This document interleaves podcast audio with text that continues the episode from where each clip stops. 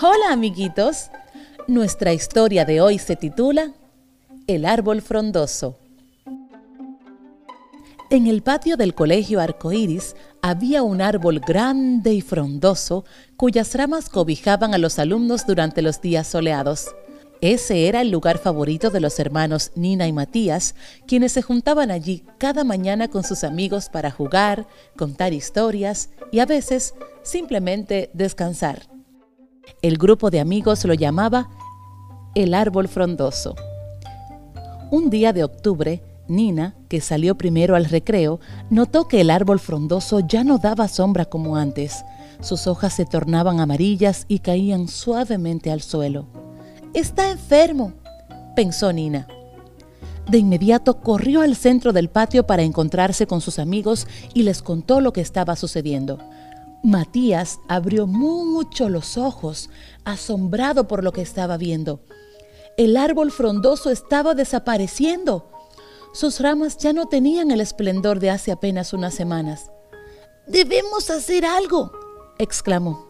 El grupo acudió donde la profesora Juana para darle la terrible noticia. Hay que salvarlo, exclamaron. Llamemos un doctor de árboles.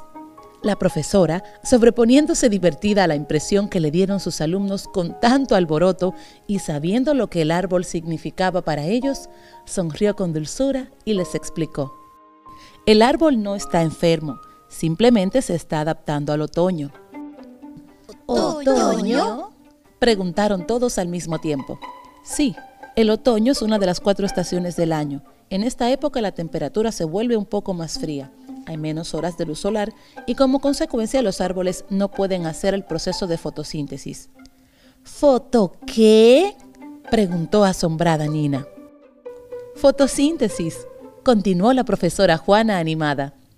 Es el proceso mediante el cual los árboles, ayudados por la luz del sol, producen sus alimentos para crecer y desarrollarse. Esto lo hacen con una sustancia llamada clorofila que está presente en las plantas y les da el color verde a sus hojas. Los niños miraban atentos mientras la profesora daba su explicación señalando el árbol frondoso.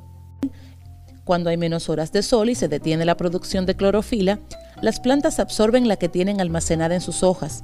Por eso éstas se vuelven amarillas y luego se caen, porque no tienen nutrientes. Pero los árboles no desaparecen en este proceso, porque sobreviven con el alimento que almacenaron durante el verano. Y una vez que llega la primavera, le vuelven a nacer hojas y reverdecen. Tras escuchar esto, Nina, Matías y sus amigos agradecieron a la profesora Juana y regresaron felices a sentarse debajo del árbol frondoso.